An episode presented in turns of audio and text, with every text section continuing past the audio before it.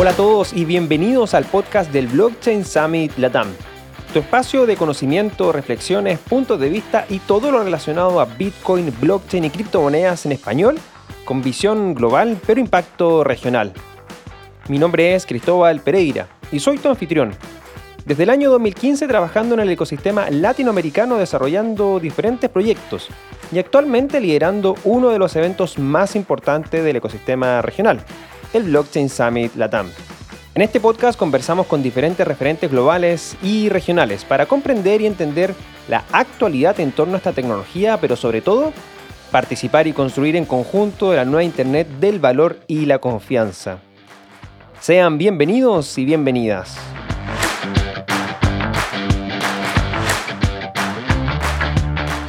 ¿Es Panamá la próxima Bitcoin Nation? ¿En qué estado está la propuesta de ley cripto del país centroamericano? Hola y bienvenidos a un nuevo episodio del podcast de Blockchain Summit Latam, el número 83 de su historia. Mi nombre es Cristóbal Pereira y como todas las semanas converso con los y las cracks que están rompiendo el ecosistema cripto en Latinoamérica. En esta oportunidad me acompaña Rodrigo Icaza, un crack panameño que puedes encontrar en Twitter como Rodrigo E. Icaza G. Es director ejecutivo de la Cámara de Comercio Digital y Blockchain de Panamá y además es autor del libro Aprendiendo a usar Bitcoin. Partimos conversando sobre la gira nacional que llevamos a cabo la semana del 25 de abril, donde recorrimos las provincias de Chiriquí, Azuero y Colón dando a conocer el evento, pero también enseñando sobre Bitcoin, criptomonedas y blockchain. Concluimos que fue un hecho bastante importante para estas provincias, porque muchas veces estas provincias quedan más alejadas de este conocimiento, como sucede también en gran parte de los países de Latinoamérica. El interés de los empresarios por aprender más de estas tecnologías e inclusive financiar a estudiantes universitarios que puedan participar del evento fue uno de los puntos más relevantes de la gira. También tocamos el tema de la propuesta de ley cripto que se está llevando a cabo en Panamá, liderada por el diputado Gabriel Silva, y que el día de la grabación de este episodio, el 28 de abril, fue aprobada en tercer debate y pasó ahora al Ejecutivo. 30 días hábiles son los que ahora tiene el presidente de Panamá para sancionar, es decir, aprobar, vetar parcial o vetar totalmente la ley. Por lo que estamos en momentos históricos para el país centroamericano y también para el resto de la región. Ahora bien, ¿cuáles son las implicancias de esta ley para Panamá y la región? Bueno, quédate para conocer todos los detalles. Antes de partir, quiero pedirte un gran favor. Tanto Spotify como Apple Podcast tienen la opción de calificar podcast y me ayudaría mucho que puedas calificar este podcast con 5 estrellas para que más personas puedan escuchar este contenido que hemos preparado para ti y poder tener más invitados. También rápidamente te comparto unas palabras de nuestros patrocinadores que hacen posible, como bien sabes, el desarrollo de este podcast. Agradecemos a Blockchain Academy Chile. Y si es que quieres aprender y adentrarte en entender de mejor manera la tecnología blockchain y el desarrollo de los criptoactivos, te invito entonces a tomar algunos de los más de 30 cursos disponibles que Blockchain Academy Chile tiene para ti en sus diferentes especialidades como lo son programación, negocios, inversiones y legal tech. Aprende Bitcoin con el curso Bitcoin para principiantes o aprende a desarrollar contratos inteligentes. O si quieres aprender sobre finanzas descentralizadas y otros varios temas, entonces únete ya a una comunidad de más de 3.000 profesionales blockchain con beneficios y canales de comunicación exclusivos para conectarte, por supuesto, visualizar las oportunidades que nos entrega esta tecnología día a día. Cuentan con cursos gratuitos y también pagos que van desde los 19 dólares. Así que ya lo sabes, ingresa a su página web para conocer más información. Recuerda, Blockchain Academy Chile, formando talento blockchain. También queremos agradecer a nuestros partners de Leden. ¿Sabías que con Leden puedes duplicar tus Bitcoin instantáneamente a través de un crédito B2X? Sí. Los servicios B2X permiten que los usuarios accedan a un crédito en dólares de igual valor a los Bitcoin que poseen y automáticamente comprar más Bitcoin en un solo paso. Regístrate en start.leden.io diagonal BSL, envía tus fondos y podrás recibir un bono de bienvenida de 10 dólares USDC. Aplican términos y condiciones. Recuerda que los enlaces para nuestros patrocinadores los encuentras en la descripción de este programa. Si te gustó este episodio, te invitamos a compartirlo en tus redes sociales usando el hashtag BSL Podcast y seguirnos como Blockchain Summit Latam en las diferentes plataformas sociales. Si nos estás viendo por nuestro canal de YouTube, bueno, te invitamos a suscribirte y así no te pierdas nuestro contenido semanal sobre el mercado y la tecnología. Finalmente, quiero invitarte a que te unas a nuestra comunidad en Telegram buscándonos como BSL Comunidad para conectarte y mantenerte al día de lo que está pasando en el ecosistema. Te recuerdo que la sexta edición del Blockchain Summit Latam ya está aquí. Del 6 al 8 de julio nos encontraremos en el Panamá Convention Center de la ciudad de Panamá para conectar y visualizar las oportunidades en torno a cripto, blockchain, NFTs, DeFi, metaverso, Web3 y mucho, mucho más. Se parte de los más de mil personas que asistirán y que podrán aprender de la mano de los más de 100 especialistas que tendremos para ti. Aprovecha de adquirir tus tickets hoy, antes que se acaben en www.blockchainsummit.la diagonal BSL 2022. Ahora sí, nos vamos a disfrutar de esta entretenida conversación. Hola a todos, bienvenidos al podcast del Blockchain Summit Latam, esta vez en un formato diferente, en un formato en vivo, y me acompaña en este episodio Rodrigo Icaza, quien es director ejecutivo de la Cámara de Comercio Digital y Blockchain de Panamá. Rodrigo, ¿cómo estás? Muy bien, Cris. Qué bueno. ¿Cómo está ¿Qué tal ha estado esta semana aquí en Panamá? Bastante movida, bastante interesante, pero con muchas expectativas de lo que viene para el Blockchain Summit Latam.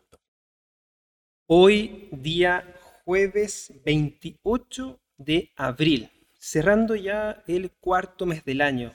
Y hoy día, para qué decirlo menos, un día bastante noticioso para Panamá, ¿no? Sí, bastante estresante precisamente por esas noticias que surgieron hoy. Y qué bueno que estás en Panamá para que veas un poco el contexto de lo que está ocurriendo. Sí, vamos a indagar obviamente de qué estamos hablando. Precisamente eh, el día de hoy, eh, jueves 28 de abril, ha sido aprobado en tercer debate la propuesta, se llama la ley de cripto, en Panamá, que está impulsando el, diputado de la Asamblea Nacional, Gabriel Silva, y que por ahí hay algunos malentendidos, quizás en cripto Twitter. Apareció este, llamémoslo así, FOMO, un entusiasmo energético diciendo que esta ley está aprobada, que casi ya Panamá iba a ser una Bitcoin Nation, lo cual vamos a indagar en eso que no es así, pero antes de eso estuvimos el día de hoy cerrando la semana donde hicimos una gira. Por el interior de Panamá, visitando distintas provincias. Estuvimos en Boquete, estuvimos también en Chiriquí, en Azuero, en Colón y hoy día también cerrando en la ciudad de Panamá. ¿Cuál crees que es la conclusión de este viaje que hicimos durante estos maratónicos cuatro días, Rodrigo? De hecho, yo creo que la expectativa inicial buscaba integrar a las provincias al Blockchain Summit Latam, considerando que siempre que se realiza alguna actividad eh, se, centra específicamente en la ciudad y muchas veces las provincias del país se sienten de algún modo rezagadas, abandonadas.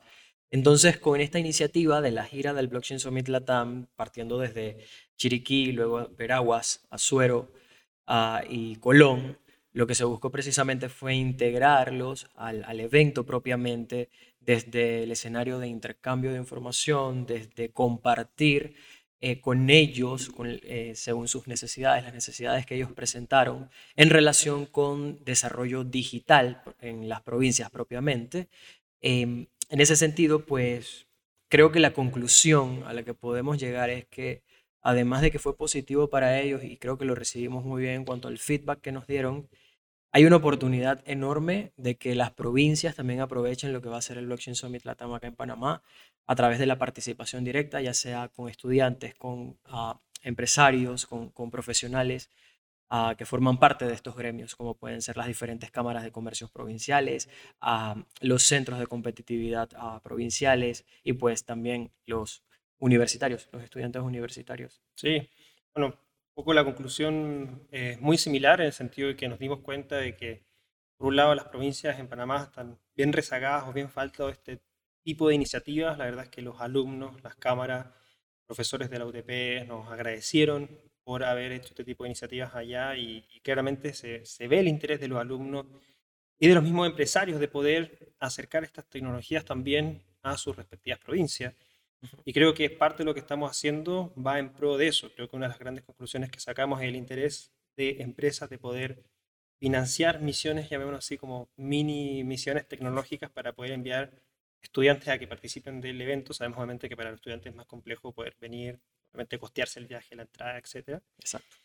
Y vimos esta vinculación que se va a ver bastante interesante entre empresarios y eh, alumnos de las distintas provincias para que vuelvan luego del evento con este conocimiento que adquieren y que puedan empezar a desarrollar casos de uso que se ven bastante interesantes. Por ahí salieron ideas relacionadas a temas de trazabilidad para la agroindustria, temas también de cómo mejorar los procesos administrativos desde el punto de vista de municipio, eh, que todos sabemos obviamente que esto es algo bien complejo, no solamente en Panamá, sino que en muchas Claro, a nivel, a nivel político todo es complejo. Y sobre todo en Latinoamérica.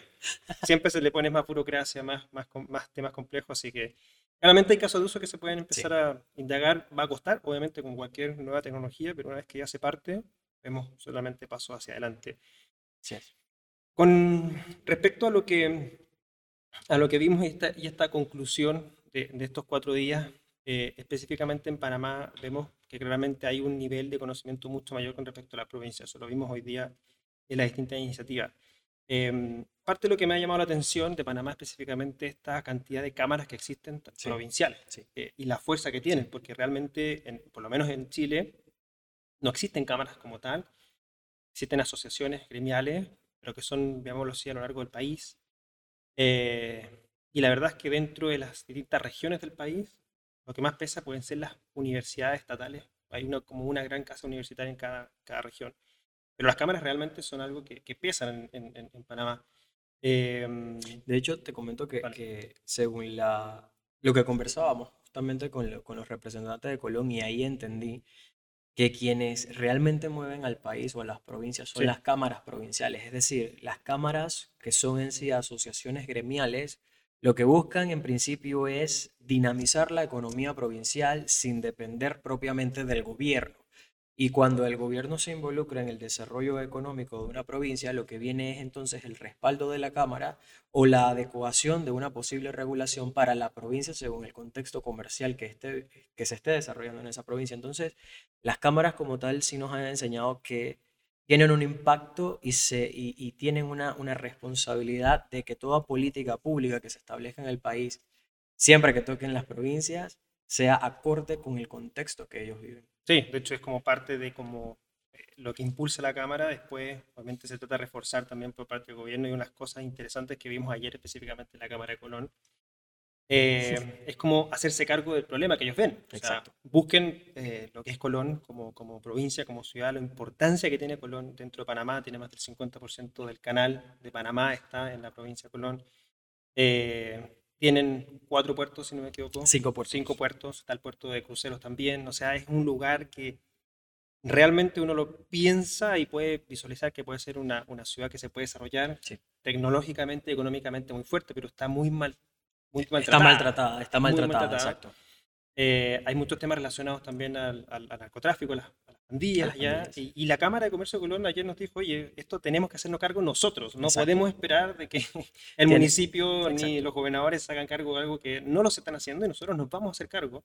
Y por ahí empezaron a decir, bueno, ¿cómo blockchain y cripto puede ser algo que los pueda enganchar a los jóvenes, a los estudiantes, a que en vez de irse, porque obviamente no tienen tiempo, no están interesados quizás en estudiar, irse a una pandilla, y cómo los podemos, de cierta manera, involucrar en cripto, en blockchain, para que puedan cambiar un poquito el chip, Exacto. claro. Exacto. De hecho, de hecho, me gustó muchísimo la experiencia que tuvimos en Colón. Quizás íbamos con una mentalidad un poquito Sí, distinta a lo que íbamos a recibir.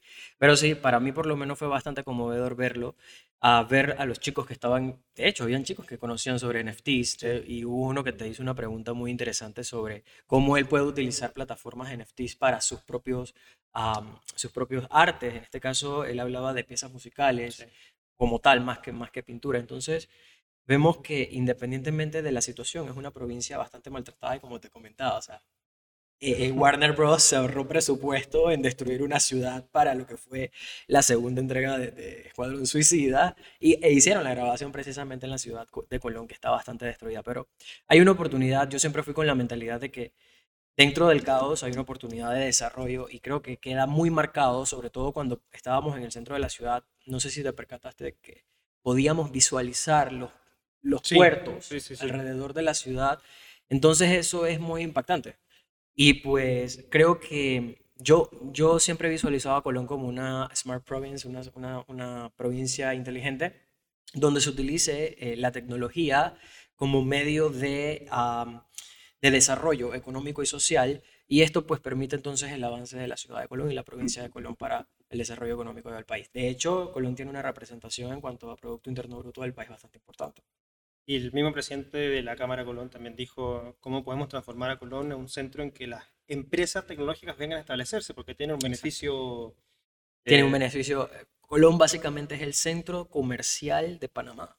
Tiene la zona libre de Colón, que si hacemos una equiparación de la zona libre de Colón, pues Amazon pudiera muy bien establecerse en ese centro comercial. Y, y hay una oportunidad. Eh, Me, me gustó muchísimo la experiencia que tuvimos con, con Colón, sin, sin desmeritar las experiencias que tuvimos Claro. en, en las otras provincias, pero fue una oportunidad muy bonita eh, que pudimos eh, recibir, que pudimos observar.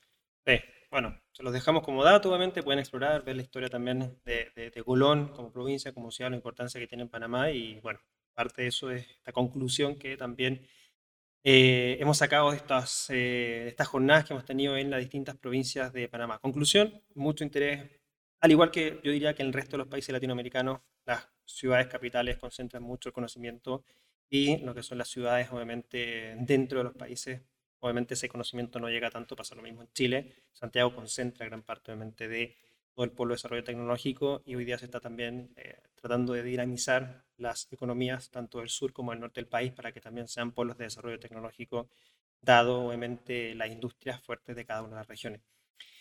Dentro de esto también obviamente eh, ahora exploremos un poco más el escenario en Panamá. El escenario en Panamá, una de las grandes eh, conclusiones que también nos deja esta gira es eh, el interés que existe de las personas por aprender más de criptomonedas, Sí. pero las principales dudas siempre son la falta de educación, el cómo se compra, La el si está regulación. regulado, obviamente. Sí. Por ahí, si estamos en Panamá, mucha gente, como obviamente estamos haciendo el blockchain Samelatam acá, me pregunta, oye, yo soy de afuera, soy, voy a ir al blockchain Samelatam, quiero ir con mi cripto, con mi Bitcoin, para no tener que sacar dólares. Claro. ¿Cómo está el escenario en Panamá en torno a tanto extranjeros que quieran venir a- con cripto, obviamente, como la- locales que quieran comprar criptomonedas? ¿Cuál, cuál es el escenario? ¿Qué es el- ¿Cuál es el método que se está utilizando hoy día acá? Mira, eh, nosotros en Panamá, por ser un país dolarizado, pues estamos muy acostumbrados a usar el dólar como moneda ah, para, de pagos, es decir, o como medio de pagos, a pesar de que es nuestra moneda de curso legal también. Em, si bien es cierto, el tema cripto en Panamá ha tenido mayor auge desde el 2016 en adelante, eh, han venido desarrollándose o han, venido incrementando la cantidad de comercios que pueden aceptar pagos con criptos. Ah, sin embargo, todavía no representa, digamos, como gran parte del comercio per se. Podemos ver plataformas tipo, o podemos ver eh, tiendas retails, por ejemplo, Do It Center o alguna cadena de, de- de- de- de electrodomésticos, línea blanca, etcétera, que te dice, bueno, nosotros aceptamos eh, criptos como medio de pago a través del, del sistema de pagos que estamos utilizando. Eso es, un- eso es una oportunidad. eh, también se pueden encontrar en, lugares dispersos, algunos restaurantes que conocen sobre criptos, que te dicen, bueno, yo te puedo aceptar las criptos como forma de pago y creo que se va dinamiz- dinamizando un poquito el ecosistema en cuanto a criptos como forma de pago en Panamá. Sin embargo, todavía no es la gran cantidad de comercios que se, que, se inclinan por esta forma de pago. Puede ser por desconocimiento como puede ser por am, una, norma, una normativa o desconocimiento de la normativa actual, que en Panamá actualmente no tenemos una ley que prohíba o que acepte criptos como, medio, como forma de pago, sin embargo, las personas lo están utilizando como tal.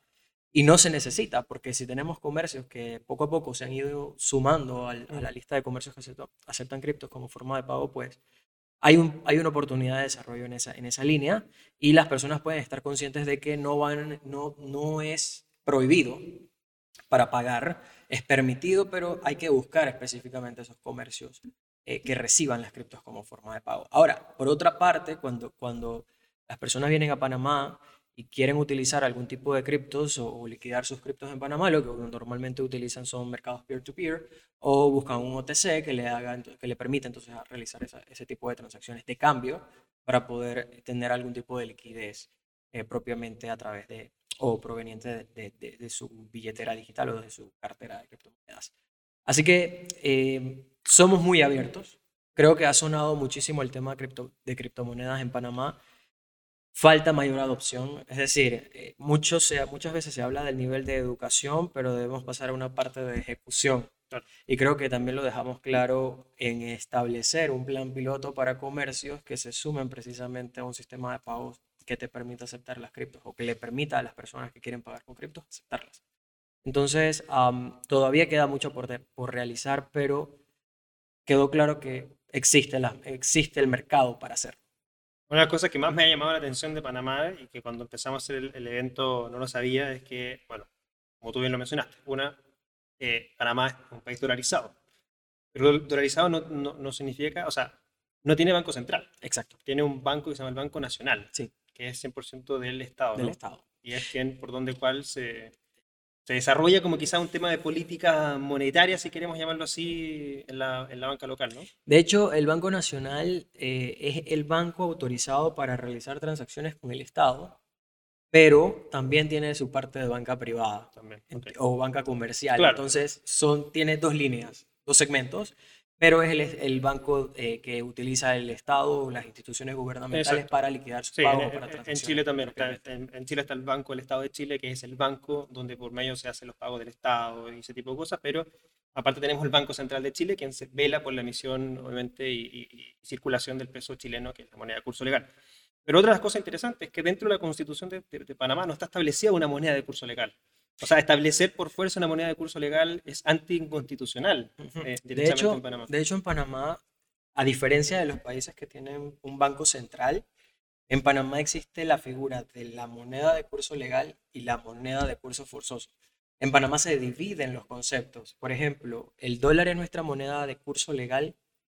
¿Y qué significa esto? Que cualquier persona te la tiene el derecho o la obligación o el deber de, aceptarla porque es la moneda de curso legal, pero no es la moneda de curso forzoso. ¿Y qué significa que no sea de curso forzoso? Que yo como cliente no estoy obligado a pagar en la moneda de curso legal que sería el dólar.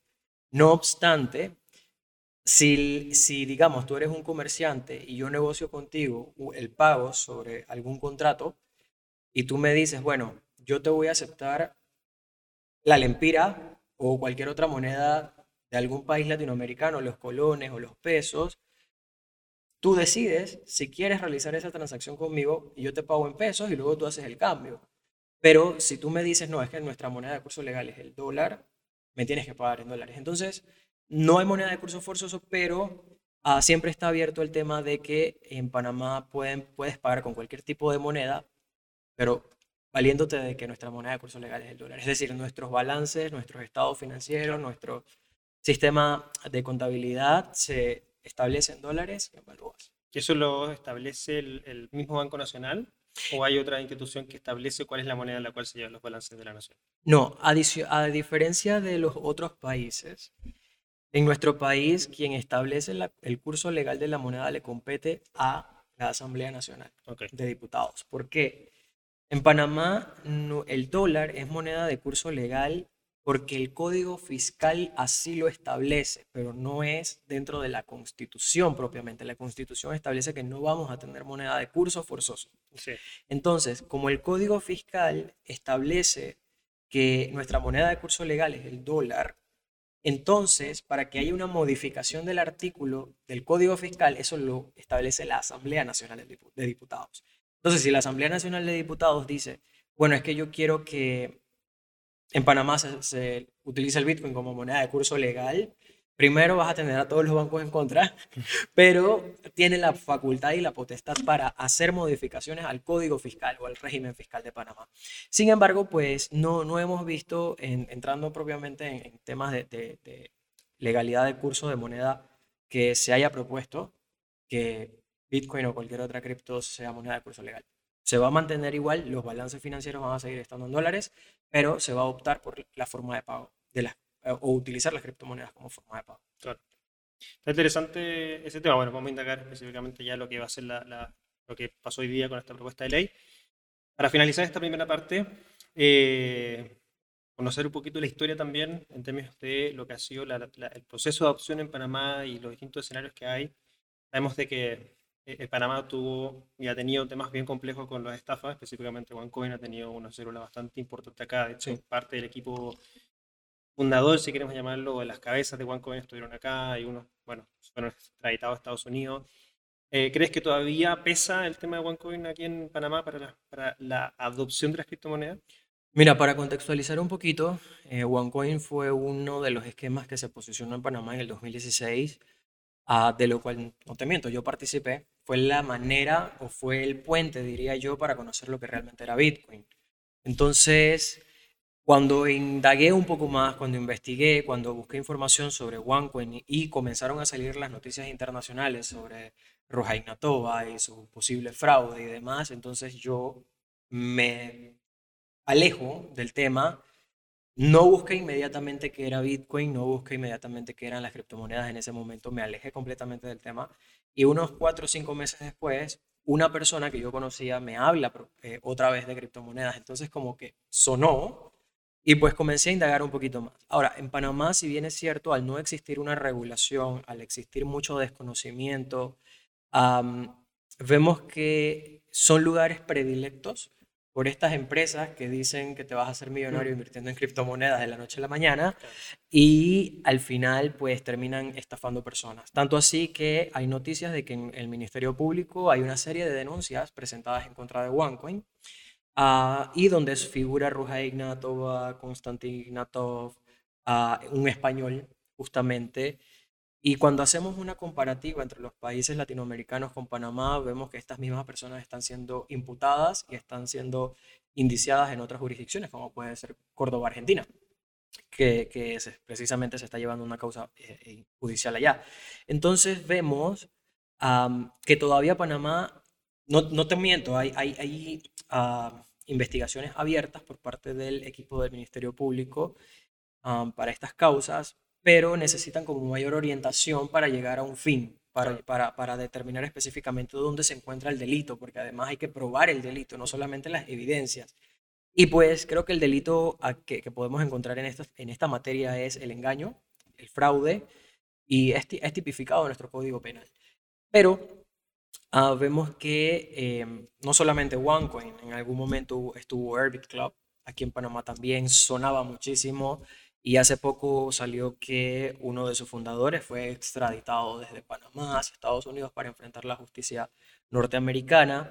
Hemos visto que una red propiamente de OneCoin proveniente de Argentina, que están siendo imputados y están en, arresto domiciliario o prisión preventiva, pues acá en Panamá también se necesita abrir una investigación judicial sobre este grupo para identificar posibles delitos de fraude y estafa. Y de hecho, hay personas que están pensando en incluso en demandas colectivas en contra de estos ah, de estas digamos asociaciones como normalmente se habla en el código en el Código Penal, asociaciones ilícitas para delinquir.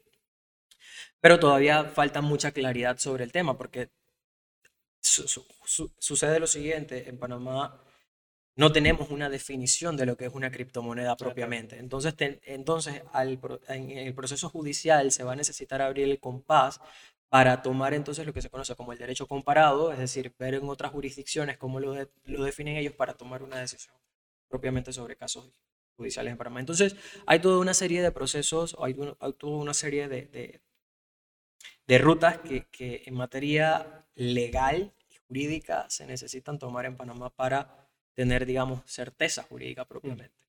Perfecto. Bueno, vamos a ir a un pequeño corte para saludar nuevamente a nuestros patrocinadores y ya volvemos rápidamente con la segunda parte de este podcast.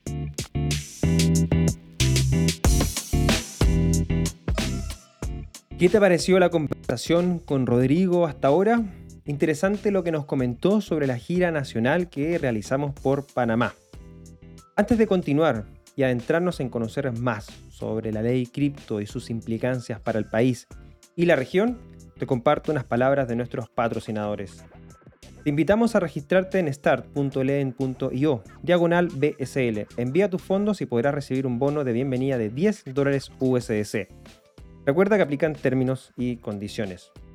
Blockchain Academy Chile cuenta con la más amplia oferta académica sobre blockchain y criptoactivos en español. Compra tu primer curso con criptomonedas y obtén un 10% de descuento. Y recuerda que si ya participaste de un curso nuestro, accedes a un 20% de descuento en cualquiera del resto de los cursos. Para revisar los productos y servicios de nuestros patrocinadores, sigue los enlaces que se encuentran en la descripción de este video podcast. Seguimos entonces con esta gran conversación que tuvimos con Rodrigo.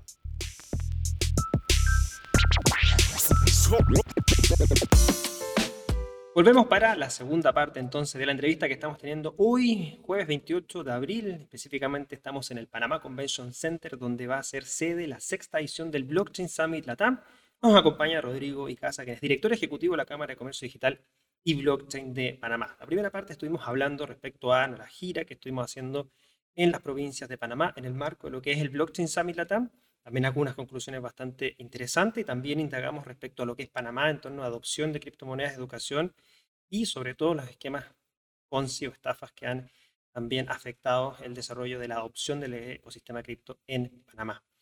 Ahora nos vamos a entrar en lo que nos ha llamado la atención el día de hoy, jueves 28 de abril, donde ya por tercer, en el tercer debate fue aprobada el proyecto de ley de cripto que está impulsando el diputado Gabriel Silva de la Asamblea Nacional. Y por ahí, por Twitter, empezó los Twitter Spaces rápidamente a decir que la ley cripto ha sido aprobada, que Bitcoin, Panamá, próxima Bitcoin Nation, que casi que hasta leí que Bitcoin legal tender en Panamá, casi faltaba algo así. Para llegar a eso, Rodrigo, ¿Qué es esto este proyecto de ley? ¿Qué es esta ley cripto antes de llegar a lo que el momento en el que está esta, ley? Pero, ¿cuál fue la concepción de esta ley cripto? ¿Qué es lo que establece o qué es lo que quiere establecer? Mira, cuando tengo que irme al año pasado, cuando el presidente Nayib Bukele anunció lo del el uso de Bitcoin como moneda de curso legal, porque fue a partir de ese momento que inició el FOMO, precisamente de varios países, de varios países, y que sale el diputado Gabriel Silva diciendo que Panamá no se podía quedar detrás y que iba a presentar en los próximos días o meses eh, una propuesta de ley similar. Sin embargo, también durante un periodo posterior al anuncio del diputado Gabriel Silva y la salida de su proyecto de ley, otra diputada, Zenobia Vargas, que aclaró es medio familiar mía, pero resulta que Zenobia Vargas presenta otra iniciativa completamente contraria, y eso fue muy criticado, y precisamente por esta Cámara fue muy criticado porque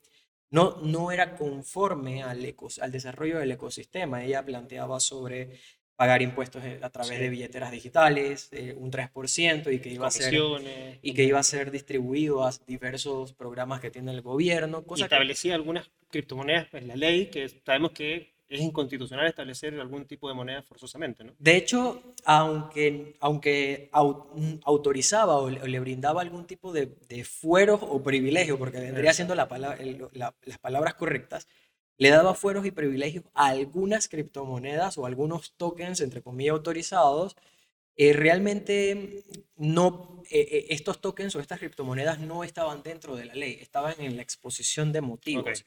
Entonces, la exposición de motivos no es objeto de regulación, más es, más es la explicación del por qué se va a regular, afortunadamente. Porque si hubiera estado dentro del concepto de la ley, ahí sí hubiéramos tenido que ir a huelga. Porque precisamente estaban incluyendo un scam dentro de, esa, esa propuesta.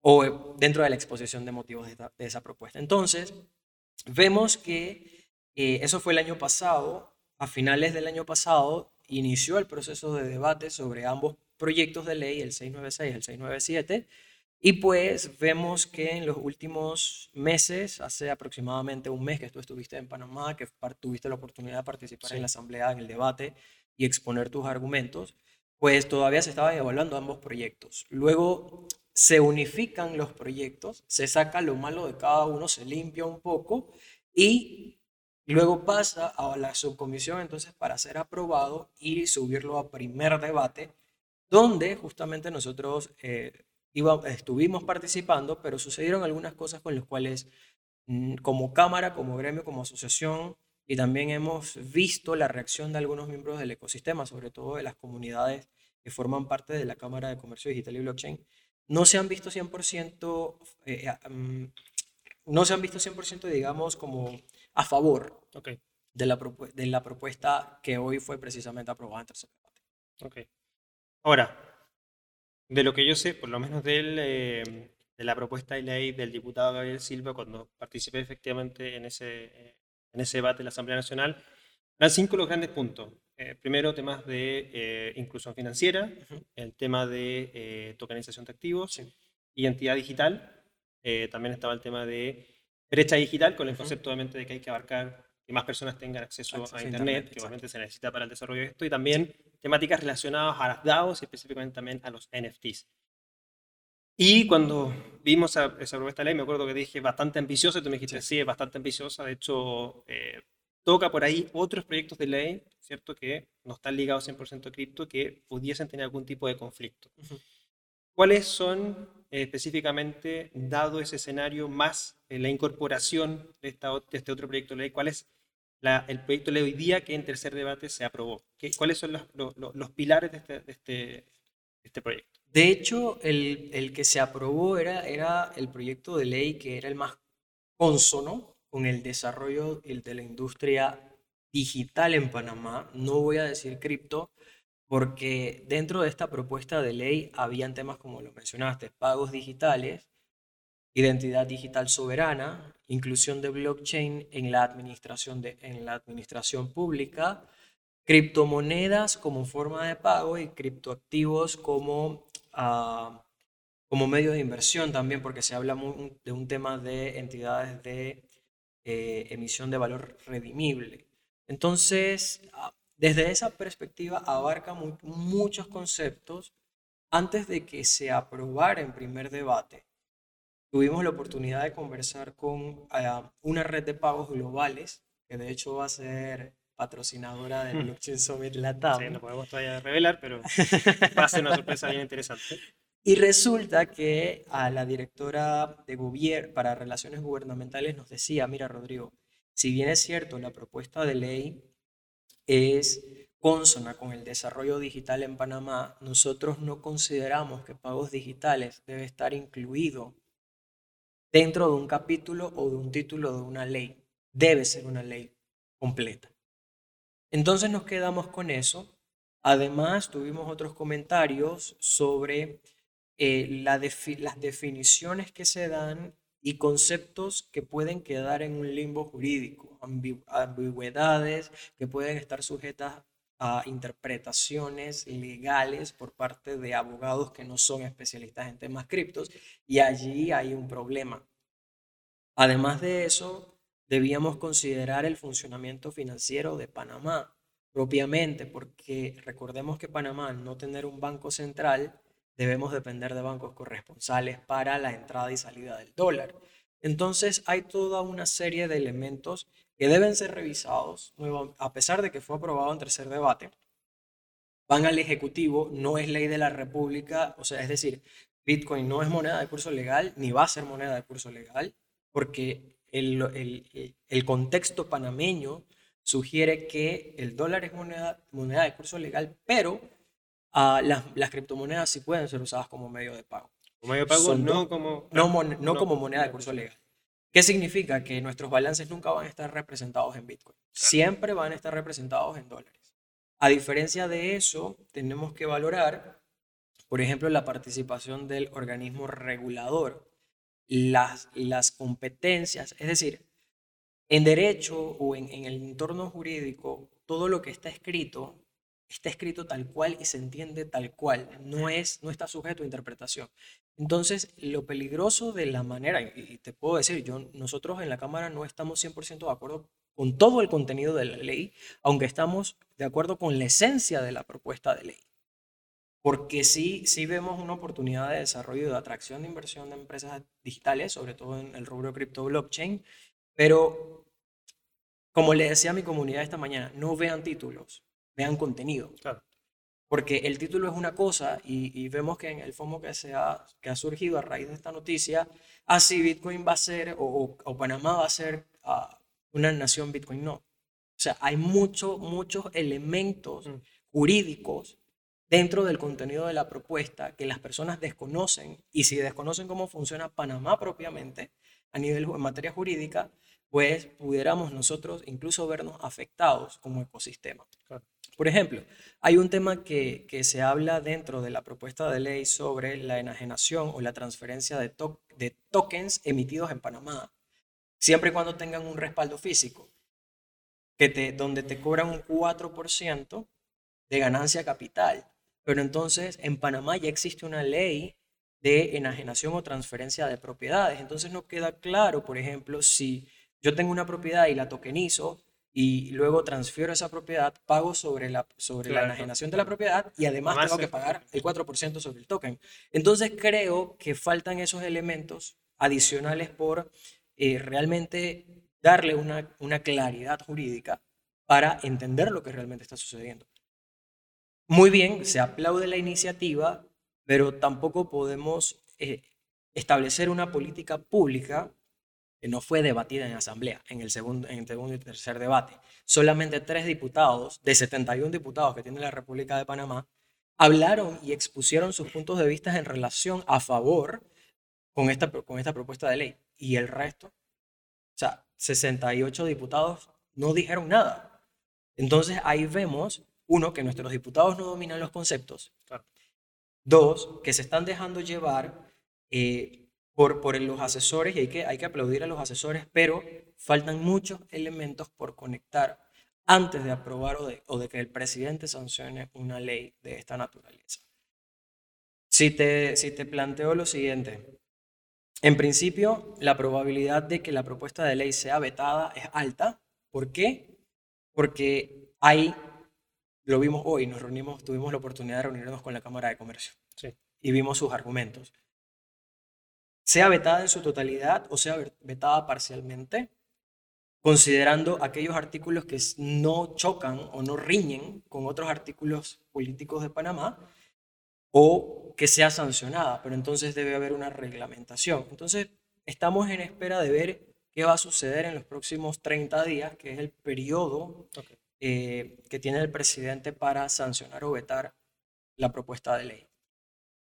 Si bien es cierto, y, te puedo decir que eh, Panamá actualmente sin una ley estamos bastante bien, aunque em, los bancos locales no aceptan criptos y, es muy difícil que un negocio con criptomonedas aperture una cuenta de banco local por el riesgo que representa para ellos, aunque para nosotros quizás no representa un riesgo, para ellos desde su perspectiva representa un riesgo y la superintendencia de bancos supervisa riesgo financiero.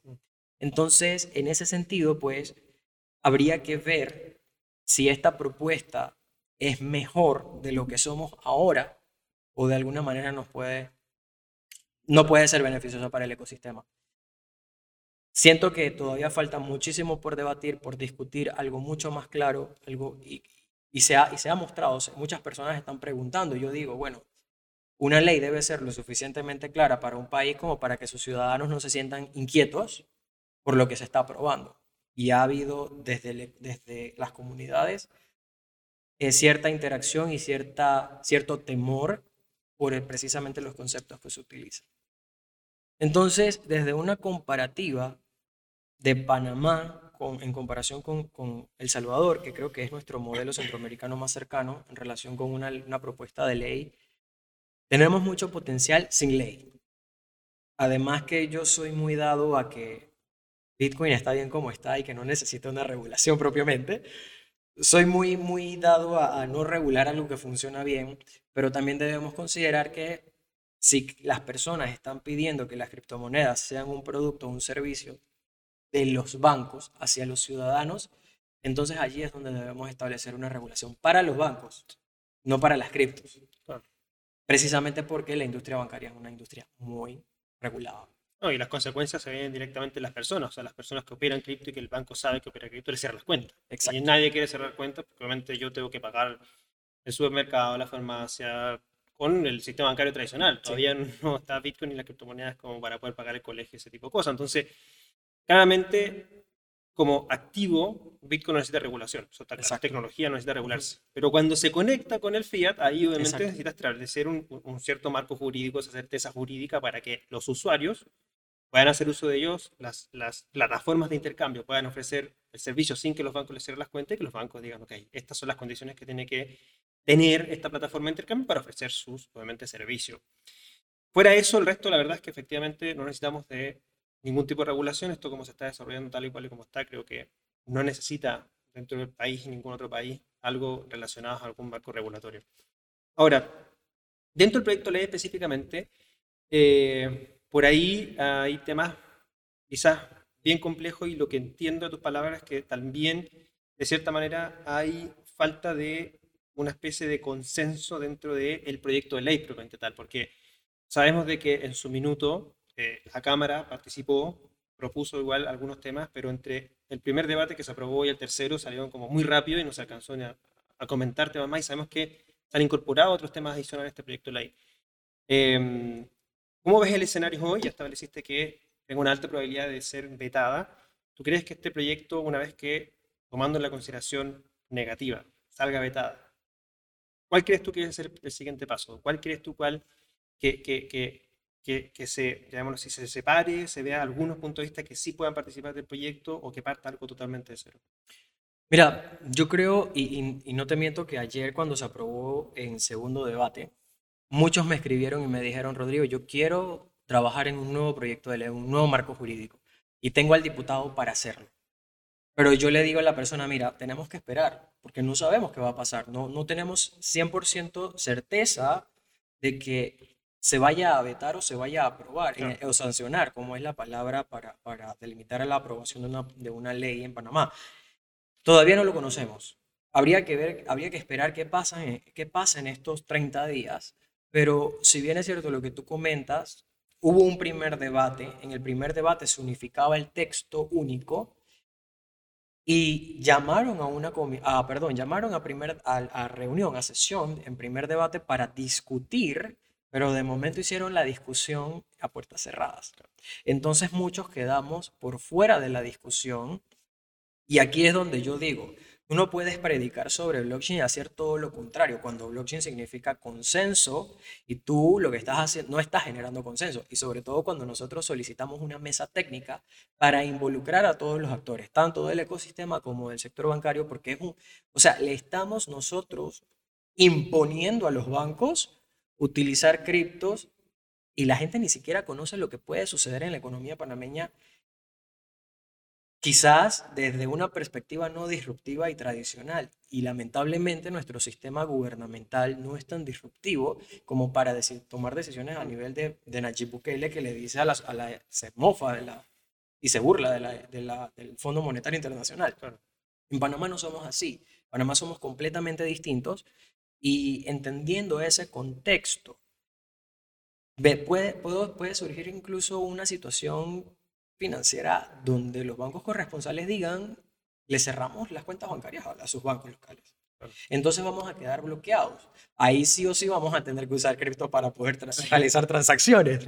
Pero ese malestar que genera en, en, esta, en esta relación comercial, social, etcétera, puede repercutir en un caos social. Entonces, no se trata de, de imponer, se trata de llegar a un consenso y que ellos lo vean.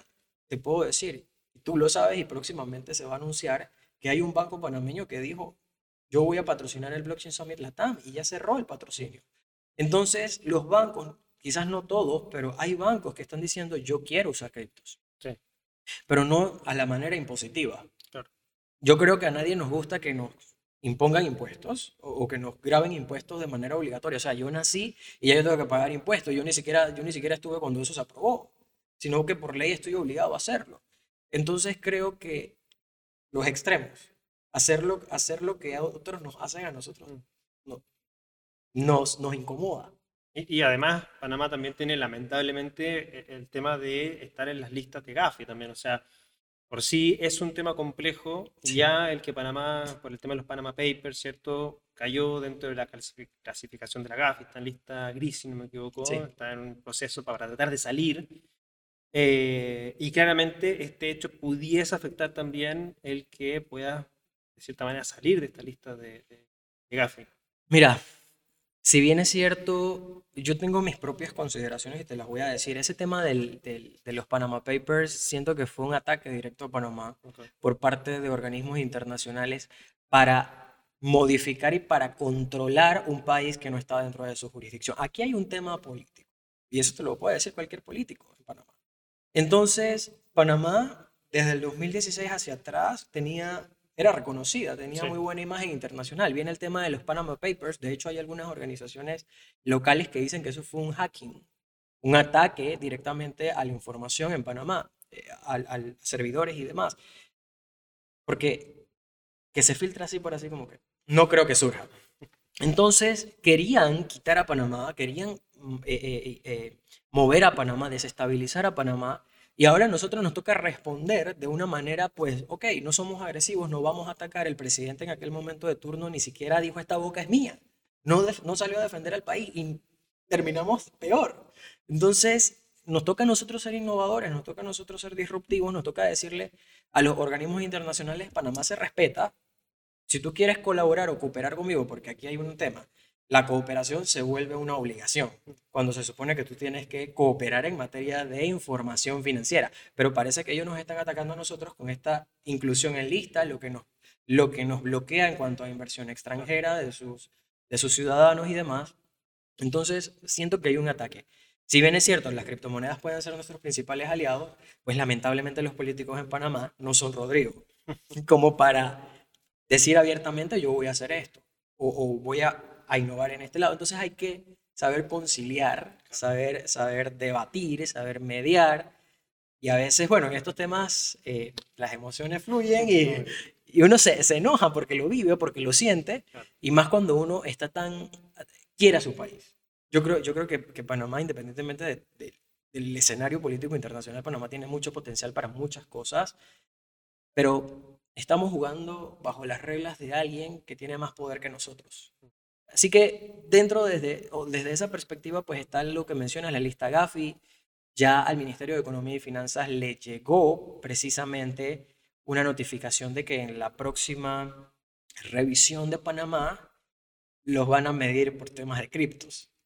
Y resulta que acabamos de aprobar una ley cripto, o este, en tercer debate se aprobó una propuesta de ley cripto, y pues parece que no se vieron las consideraciones, no de nosotros, quizás nosotros lo entendemos, pero de los que no lo entienden y quieren regular sobre la materia eh, a nivel internacional. O sea, no nos dejemos confundir por las noticias. Sí es positivo que se utilicen las criptos, que se regule sobre criptos, que se acepten criptos como forma de pago. No necesitamos una regulación para tal fin.